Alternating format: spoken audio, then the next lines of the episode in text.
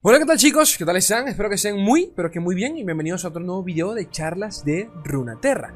Ahora bien chicos, antes de comenzar con el video en cuestión, tengo que mencionarles un par de cosas que realmente pues a ustedes les interesa. Por más que parezca que no, pues sí. Entonces, ya se los comenté por las redes sociales, creo que no lo puedo hacer de manera oficial, Ahora formo parte de la LPP de eh, Riot Games Latinoamérica. Para el que no lo sepa, pues eh, eso vendría a ser un programa de socios de eh, League of Legends, ¿de acuerdo? por allí me mandé un post y yo sé que un par de ustedes me preguntó que, bueno, no, sé, no tenían ni puta idea de qué iba. Cosa que es cierto porque se me olvidó explicar. Di por hecho de que muchas, di por hecho que, de que iban a entender, pero no tienen por qué hacerlo. Eh, un resumen breve de eso es básicamente de que ahora pues eh, soy como una especie de colaborador oficial de, los chicos de LOL, Latam, los chicos de Riot Latam. Y el programa a partir de ahora pues se amplió a, también a Legends of Frontera. Antes era exclusivo de LOL y de TFT, eh, si mal no recuerdo. LOL todavía no formaba parte del programa. Ahora están empezando a meter creadores de contenido de lore eh, yo recibí una invitación eh, directamente de ellos y pues obviamente que la acepté. Entonces nada, resumen nivel 5. A partir de ahora se supone que me deberían entregar eh, códigos para poder sortear, para poder obsequiar este cosméticos del juego, ¿de acuerdo? No sé si estos cosméticos vayan a ser también, eh, vayan a ser exclusivos de LOL o exclusivos de lore, por ejemplo, no lo sé cómo va a funcionar, porque todavía no me han pasado la data completa, pero apenas la tenga, pues obviamente que se las haré saber, porque cuando eh, la tenga, pues créanme que se van a venir cositas nuevas, sorteos, eh, un, montón de, un montón de locuras, dinámicas, torneitos, porque esa, es la idea, eso era la, idea principal que siempre he tenido y que ya lo he hecho antes, pero que bueno, siempre la, la dejé a medias porque sin, sin algún tipo de incentivo, sé que mucha gente pues se desanima. Ahora con este, ya con, estos cosméticos, no sé si van, si van, si van, si vayan a ser exclusivos de lore o me van a dar cosméticos también del LOL, por ejemplo, que creo que va a pasar, o sea que voy a poder obsequiar cosas tanto del LOL como del lore. Eh, cuando sea total, cuando esté bien en claro qué es lo que voy a poder eh, obsequiarles y todo este rollo, sortear, créanme que se los voy a hacer, se los voy a hacer saber para que eh, estén al tantos. También mencionar de que obviamente los chicos de Patreon van a tener también pues sorteos exclusivos, por obvias razones. ¿Por qué? Porque hay que comer las cosas como son y hay que agradecer también a los chicos que me, que me apoyan en Patreon mensualmente, que por si algunos no lo saben, por un dólar puede participar en Patreon y directamente me ayuda a existir en esta plataforma. De igual forma, yo agradezco que sencillamente vean mis videos y dejen su like, ¿ok? Este, a ver, el video de hoy vamos a hablar sobre este 5 más, creo que son 5 mazos para 5 campeones olvidados. El, el, artículo en cuestión es de Papito Mesume. Ya hemos hecho varios videos sobre él, sobre artículos que él mismo ha redactado. Y como siempre, los códigos eh, de todos los mazos los tienen en la descripción. Yo mismo he probado, eh, creo que en su, totalidad, todos los mazos del video. Porque desde ayer estuve probando especialmente, creo que el único que no había probado que, me llamó la atención. Y, nada, vamos a ver qué onda, un análisis cortico para que ustedes me digan si les gusta o no les gusta, cuál probarían y cuál no. Y nada, come, me, o sea, mencionar, hablar un poquito sobre el temita de estos campeones que están olvidados, por qué están olvidados eh, y poquito más. Vamos allá, gente. Número 1, diría Papito Dross. Y por acá tenemos un mazo de Cillian Zoe, que este fue precisamente el mazo que estuve probando, ya que casi el resto todos los he probado. Este, porque, porque yes, porque Cillian, porque me encanta. A ver, ¿qué no hemos dicho ya de Cillian? Cillian a mí en lo personal me parece un campeón que a nivel de stats es bastante decente si lo comparamos con campeones del mismo coste una cantidad pero exagerada de vida, 2-4 eh, bastante, 1-4, eh, ya, hasta se me olvidó, 1-4 bastante sólido, eh, el value que te genera es tremendo, te da predicción y de paso el te emite las bombas. Ya hemos hablado, bueno, yo mismo he dicho que lo que más me preocupa, lo que no sé, lo que se me hace más lento de Cillian es la dificultad de hacerlo evolucionar, pero al mismo tiempo cuando hemos hablado de qué tipo de bufeo se le puede hacer, muchos han dicho, bueno, otorgarle una bomba extra o qué sé yo, pero yo mismo eh, experimentado de que Shilan, si logras después, pues, puedes hacerlo evolucionar eh, dos rondas posteriores, posteriores desde que se baja y se vuelve una puta locura. Entonces, No sé hasta qué punto ¿Cómo podríamos bufear a Cillian? Eh, lo, que ya he comentado es que lo de Cillian es un tema de meta más que otra cosa. El meta, al ser tan agro, tan rápido, tan decisivo en turno 5, un campeón como Cillian sencillamente no puede funcionar, ya que es jodidamente lento. Eh, aún así, Aún así, tengo la fe de que cuando el tema de Cirirelia se, se balancee un poco, se controle un poco, campeones como Cillian, como Malphite, como Talilla se van a poder ver un poco más. No prometo nada, pero estoy seguro que Cillian va a estar entre esos primeros campeones.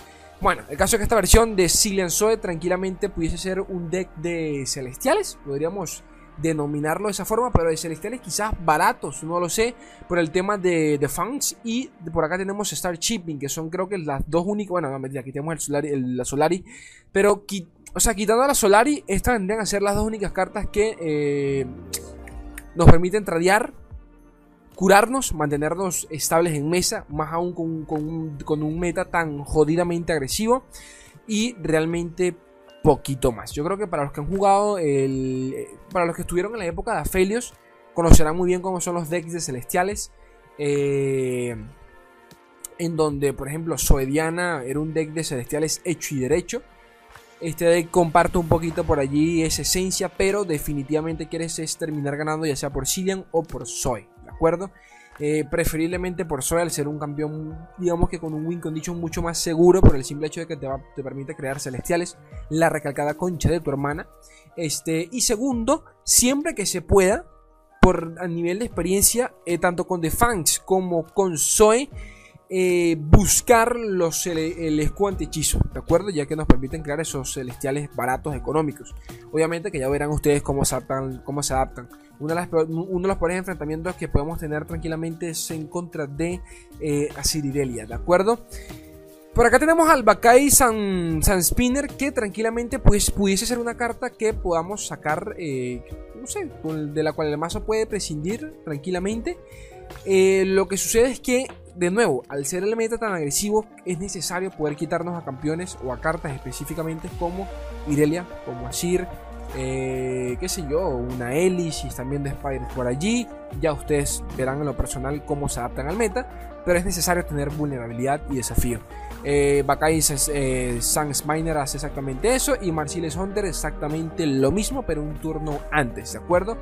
Entonces, básicamente son las únicas dos cartas ofensivas que tenemos de todo el deck, ya que del resto es totalmente jugar a, defender hasta empezar a bajar celestiales, y ustedes ya conocen cómo es el tema con Targon. Otra cosita que por acá tenemos el hechizo coste 4 Ground Slam, que es básicamente el hechizo de Malphite. Eh, un enemigo 4 de maná rápido e inflige 3 de daño si eh, has invocado un hito durante la partida. ¿De acuerdo? O sea que por 4 de maná aturdes, lo cual te permite tranquilamente aguantar una ronda y de paso le infliges daño de manera segura, ¿de acuerdo? Y de paso que son 3 de maná, que es muy excelente para el meta en el que estamos, donde las unidades son relativamente baratas, ¿de acuerdo? Aquí también podemos meter un poquito el tema de Nasus, ya que eh, en este caso buscar más que nada el un ¿cómo se dice? un un aniquilar, ¿de acuerdo? Para Nasus, pero bueno. Eh, también por el tema del, del, del Hush. Eh, Targon es counter número uno en Asus en, todo el sentido de la palabra. Entonces, poquito más, ¿de acuerdo? Hitos tenemos dos, así que es muy probable que siempre vamos a tener Ground Slam lista. Eh, y del resto son prácticamente que hechizos defensivos. Cacada pálida, Gilding Touch, más que nada para estos dos. Eh, por acá tenemos Scrying Sans, predice y de paso le otorga un enemigo menos 2 durante esta ronda. Hechizo ráfaga, de nuevo para utilizar durante los tradeos. Susei, eh, creo que se pronuncia así. Este, esta cartiga que muchos habíamos dicho que estaba rotísima. Lo curioso es que obviamente que el meta no le ha permitido utilizarse, pero a ver, coste 2, 1, 4. Tiene los mismos stats que el hijo de puta de Cillian. Y de paso otorga escudo anti-hechizo. Este, cuando se me invoca, le, le otorgo escudo anti-hechizo a todos los campeones aliados y a los hitos. ¿De acuerdo? La recalcada concha de tu hermana. Esto es una puta locura.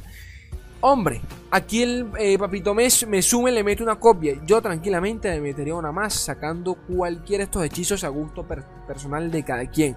Shape podría ser uno de esos, aunque funciona muy bien con el tema de las curaciones, pero como digo, Eh, en lo personal, esta cartica me ha ayudado mucho, me ha ayudado mucho a que Silen y Zoe puedan sobrevivir tranquilamente, ¿de acuerdo? Y puedo decir que prácticamente ha sido por ella que Silen ha evolucionado, o sea, ha aguantado. Así que, ojito, porque definitivamente este ha sido el deck que más me ha gustado en lo personal. Número 2, diría Dross. Y por acá tenemos a Kindred Swain, un deck ya eh, conocido, porque por allí seguramente lo habrán visto, no es nada nuevo. Yo lo probé en su momento, me encanta mucho. A ver, hablemos un poquito por encimita de, mamita Kindred. ¿Qué le sucede a Kindred y por qué Kindred no funciona? Resumen nivel 5, porque lo que hace Nasus lo hace 10.000 veces mejor. Así de simple, entonces... Este, ¿para qué quieres una Kindred si tienes un Nasus que funciona la mecánica, funciona eh, la mecánica del tema de, de, matar, eh, matar, pues se le saca más provecho con Nasus que con Kindred. Eh, entonces, ¿para qué carajo vas a querer una Kindred? Eh, no solo eso, sino que el tema de que Kindred funcione exclusivamente con estar sacrificando unidades para poder activar la marca. Y que de paso, para que la marca surja efecto, Kindred tiene que haber sobrevivido durante esa ronda. Ya le otorga demasiados peros durante el transcurso de eh, la partida como para que funcione de manera óptima. De nuevo, tenemos a un Asus que hace lo mismo de manera mucho más directa, mucho más simple, mucho más fácil, las cosas como son. Este, y hombre, vaya que en su momento, cuando salió Kindred, se suponía que venían, venía, para, para, para funcionar junto con Nasus. Los, primeros, las primeras versiones de este Nasus Trash funcionaban eran con, eran con Kindred, pero para ese entonces eh, Targón estaba mucho mejor, Aphelios más que nada estaba mucho mejor, y por ende un deck como, como, sí, un deck como Nasus no, no, tenía sentido. Hoy en día, por ejemplo, eh, Nasus sigue sufriendo muchísimo en contra de los dragones, entonces, eh, nada, aquí le pasa exactamente lo mismo a, a Kindred, ¿no? O sea, si a Nasus le cuesta con, en contra de Targón, con Kindred ni hablar. De paso es un campeón demasiado lento, demasiado lento, por lo menos Nasus sigue estaqueando a medida que la partida avanza. Eh, a Kindred para que, para que estaquee necesita este, estar en mesa y estar aniquilando y sobrevivir ronda tras ronda. Es un tema, definitivamente es un tema hacerla funcionar. Eh, pero bueno, esta versión, a ver, para serles sincero, esta versión directamente funciona junto con funciona en base al Leviatán, o sea que aquí la carta que queremos buscar como el lugar es el Leviatán. Eh, veanla como un farrón, ya que la idea es ganar junto, eh, ganar directamente con Swain, el, con el combo Leviatán Swain. Aquí Kindred es básicamente un soporte y las, cosas como son. Así que para los que ya hayan jugado TF eh, Swain, saben muy bien cómo funciona este tipo de deck. Es un deck controlero, al igual como, como también lo era el TF Swain, entre comillas, aunque tenía mucho más unidades, pero bueno, este, este, este, igual es un deck controlero. O sea, es aguantar la partida hasta que bajemos al Leviatán. Ojito a eso, que acá, que acá tenemos al, al, al reavivador o a The Rekindle que es básicamente esta unidad coste 7 que nos permite revivir al, campeón aliado más fuerte que haya muerto durante la partida. Ojo a esto, porque Kindred es un 4-4 y Swain es un 3-6. Lo que sucede es que Swain casi siempre para el turno en el que se baja el DR Kinder eh, al revivador, ya Swain debería estar eh, evolucionado. Por ende, Swain pasa a ser un 4-6 y debería ser él quien reviva cuando se baje al revivador si es que murió Swain, ¿de acuerdo? Así que ojito a eso porque la idea es sacarle provecho a Swain y no Kindred. O sea, no es por quejarme, pero que nos, que nos revivan una Kindred nos vale verga. Aquí el tema es ganar con Swain porque él es la win condition del, del mazo en cuestión, junto con el Leviathan. O sea que, ojito a eso. El mazo como tal está actualizado para poder eh, sobrellevar un poco la situación con Asirirelia, ya que tenemos Cooling Strike, tenemos Mano de la Muerte, Guillotina Noxiana, el Mataditos, por si algún, por si están viendo a Talilla por allí, este Lamento Devastador, eh, Withering Whale para el tema de eh, limpiar la mesa de, los, de los soldaditos, eh, Revenus Flock, o sea, tenemos demasiado control pero control económico, ¿de acuerdo? No podemos limpiar bichos pesados, mesas pesadas. Definitivamente esto, este, esto funciona muy bien para lo que es un agro relativamente suave. O sea que dependiendo del elo en el que estén, si están viendo mucho agro, yo recomiendo altamente ese deck. De paso, es una puta locura. Este, creo que Unspeakable Horror es una carta que pudiésemos sacar tranquilamente y meter el hechizo de Katarina. El, el, las dagas, que inflige de daño a todos los atacantes, a todas las unidades que estén atacando y defendiendo. Eh, creo que funcionaría mucho más por, el meta en el que estamos. Así que, pero bueno, eso ya se los dejo a, gusto personal de cada quien. Pero definitivamente es uno de, este es uno de los decks que a mí más, me ha gustado. Cualquier cosa que meta Swain a mí me encanta, sinceramente. Swain es real, mi favorito. Eh, Swain es Draven, también lo he utilizado. Swain TF, una cosa pero bien hecha y preciosa.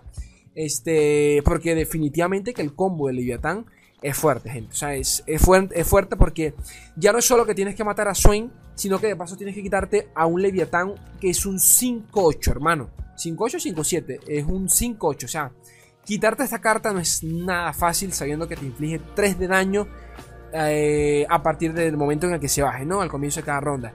Y para ese punto de la partida, al igual que por ejemplo con el Leviatán, ya por lo general el man no tiene mucha vida, ¿de acuerdo? Entonces, ojo a eso. Ojo a eso porque de verdad que esto a mí me parece un deck eh, que si conocen bien el meta y saben muy bien lo que se están topando, échenle un ojito por favor que me estarían haciendo a mí un gustico personal, ¿de acuerdo? Durante el último directo, por allí varios de ustedes me preguntaron, Slay, eh, bueno, no me preguntaron, hablamos sobre Karma, mejor dicho, cuáles eran mis decks favoritos y todo este rollo, y por allí yo les había comentado que en su momento fue Karma es Real, Karma es Real, este, dexazo no, Karma Lux, que podría ser tranquilamente el mejor deck el mejor deck que tuvo, el mejor mazo que tuvo Lux en, su momento, ¿de acuerdo?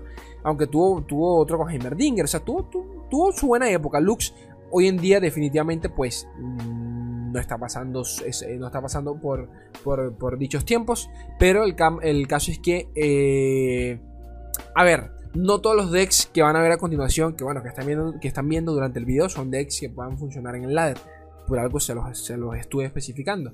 Eh, este es un caso en donde yo directamente les diría no prueben esto en ladder a no ser de que estén de repente en él un poco más bajo y realmente quieran echarle mano a un deck que realmente lo requiera, ¿ok? Eh, en mi opinión personal es uno de los decks más complicados que he probado en mi puta vida. Lo utilicé hasta decir basta en su momento. Llegué a diamante eh, durante, no sé, durante, durante el Hace, hace, el año pasado, en algún punto, en alguna de las primeras temporadas, sé que llegué a diamante con este deck. Es una preciosura. El tema es que todo gira prácticamente en torno al convito de Karma Lux. Eh, para que Karma duplique la chispa de Lux y poder meter 8 de daño cada vez que lancemos una chispa. O sea que es una puta locura. Este, ya para cuando sales, cuando ah, activas el combo, ya llegó el play. ¿De acuerdo? Ya, ya el man no tiene forma de recuperarse. Pero de nuevo, la cantidad de combos que se pueden realizar acá son muy malditos. Tanto es así que definitivamente hay que saber eh, no solo jugar con el deck, sino más bien conocer qué es lo. conocer cómo eh, los tiempos del enemigo. Saber la curva correcta para poder saber cuándo pasar turno, cuándo jugar, cuando el, el, mulligan es vital en casi cualquier mazo control, pero muchísimo más aún en este. Entonces, eh, detalles como saber cuándo guardarse un homecoming, un combate singular, sharp size y elusivos, es una cosa demasiado vital como para yo poderlo explicar directamente en un video resumen como este. En el canal tengo un video, literalmente tengo un, tengo un video de 20 y algo minutos eh, sí, explicando el, mazo en cuestión, que es básicamente esta misma versión, solo que bueno, para ese momento estaba, obviamente que estaba desactualizada, eh, pero no se le habré dedicado como tres videos a este mazo en su momento. El último es, un, es una guía completa, se las recomiendo altamente, lo digo en serio, porque es un mazo que me encanta bastante. Este, pero como pueden ver, tiene muchas cartas viejas, ¿de acuerdo? Y tal cual, tal cual como comenta por acá me sume, eh, si alguno quiere entender cómo se jugaba en aquella época, este es un deck que yo recomiendo altamente. Pero bueno, definitivamente es un deck muy lento. La sufre mucho hoy en día en contra el agro, así que creo que hay muchas mejores opciones, ¿de acuerdo? Y más aún con Targón. Quién sabe, capaz un Lux Targón algún día pueda funcionar. Ya me dirán ustedes qué tal. Leona Malphite vendría a ser nuestro cuarto deck para campeones olvidados. Y este, ustedes se preguntarán, ¿cuál es el campeón olvidado acá? Pues la puta madre, los dos, tanto Malphite como Leona, porque ninguno sirve para una mierda. Ahora, esto es curioso porque muchos de ustedes me dirán, bueno, yo mismo lo pensé cuando lo vi acá, pero hombre, Leona ha sido meta. Y no solo eso, Leona ha sido meta durante muchísimo tiempo, hermano, como para que tú me digas a mí que Leona no funciona. A ver, también es un tema de meta. Cuando Leona, cuando Leona realmente funcionaba era, era durante esta época, durante el lanzamiento de Targón, en donde vimos una buena época de Dex mid-range, ¿de acuerdo?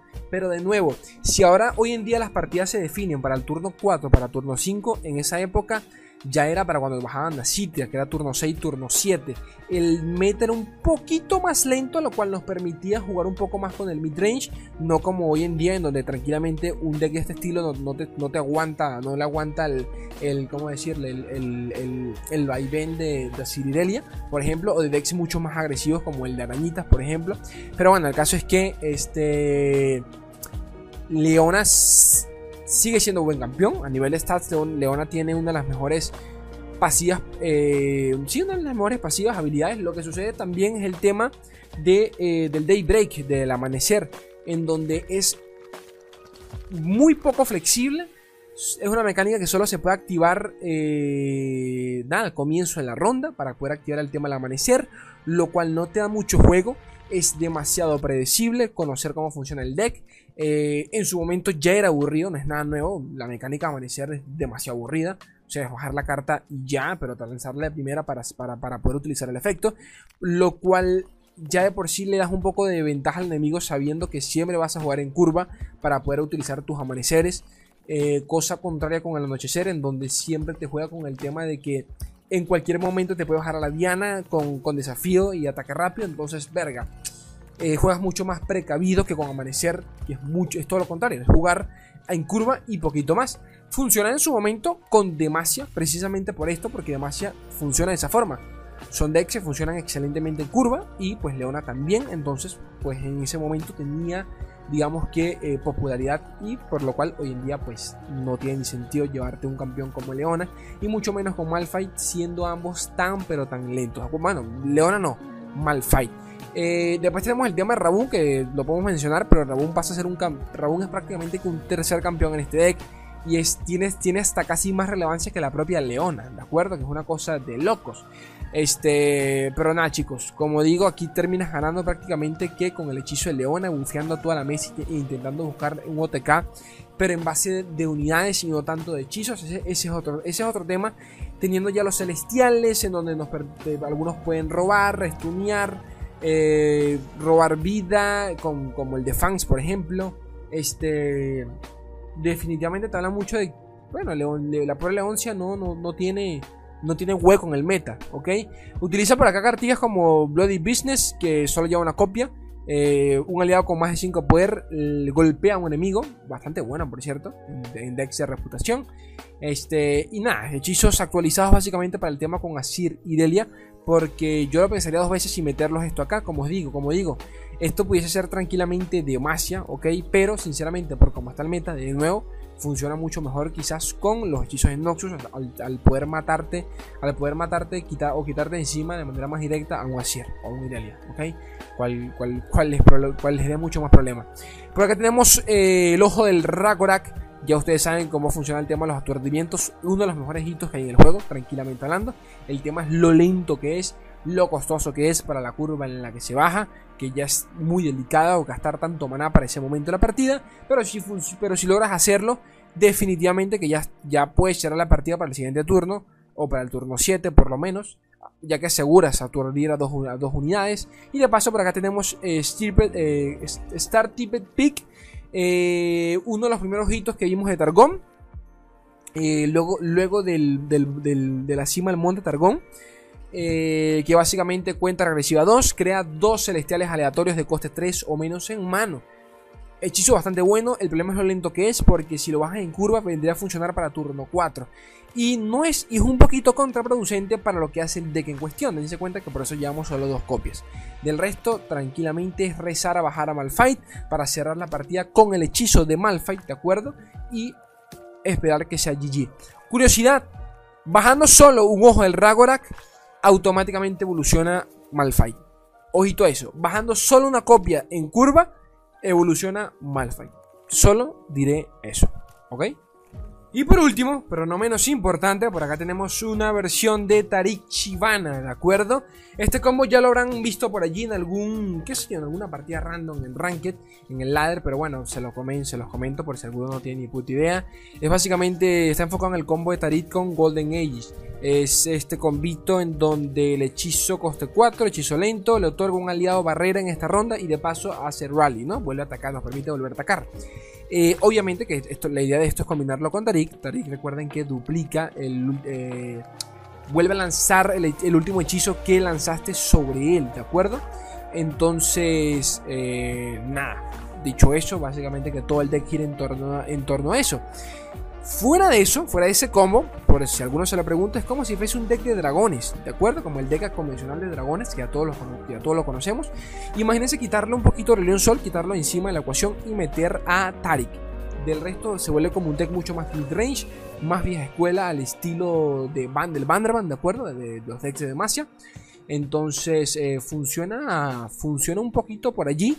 Eh, pero menciono el tema de los dragones porque tenemos al dragón chirriante, de paso Chivana y sinceramente se juega prácticamente igual en donde es un deck mid-range hecho y derecho. Tenemos golpe coordinado, combate singular, Charizard para el tema de los elusivos y para, para buscar la supervivencia de Tarika como el lugar, ya que como digo, la idea es combinar, combinar todo esto con Tarik porque es la única cosa, básicamente si lo metes es para, es para sacarle provecho, porque si no directamente te recomiendo que te vayas por el, por el deck convencional de dragones con un Sol o con Zoe, ¿de acuerdo? Pero este, en este caso obviamente quieres es probar el combo, quieres divertirte, las cosas como son, quieres divertirte y probar el combo con Tarik y con Golden Age. Entonces, Aegis, ¿cómo se pronuncia? X, X, ni puta idea. Entonces, eh, realmente del resto, poquito más. Como pueden ver, hasta tenemos por acá Protectora de Acero, Laurent Protector, Protegido Laurent, eh, unidades con desafío más que nada para quitarte de encima unidades como Irelia, como Asiria, ustedes conocen el tema. Este. Pero al tener una buena curva y ser tan económico, realmente que no la deberías pasar muy mal en contra de ir, de ir a decir, ¿ok? Y uso este deck como referencia ya que es el que deberíamos estar viendo más por, por simple estadística. Así que, a ver, yo este creo que sí, sí lo recomiendo para el ladder. Por lo menos si están en elos un poquito más bajos y quieren probar algo nuevo, échenle un ojo, échenle dos. Este combo está pero de putísima madre. Atacar dos veces es una cosa pero de puta locura porque se vuelve a reactivar el efecto y se crea un bucle allí medio, medio loco, así que ojito a eso porque de verdad que está bueno, gente. Y bueno, Linguini poquito más, gente preciosa, este básicamente eso vendría a ser todo. Chicos, Recuerden que eh, quiero leer sus comentarios al respecto, cuál les gustó, cuál no les gustó. Eh, esta guía es de Papito Mesume, la abajo en la descripción tienen el artículo para que le echen, un ojo. Lo pueden seguir a él también por Twitter. Recuerden que toda esta guía puede estar redactada por puros masters. Eh, Mesume es su jugador profesional ya hace buen rato y poquito más. Chicos, recuerden que lo que les comenté al principio del video, pueden apoyarme en Patreon si realmente están contentos con el contenido. Yo estaría totalmente agradecido eh, esto también, esto también lo tienen en Spotify y poquito más. Yo los quiero un mundo la mitad de otros gente bella. Un beso enorme. Adiós.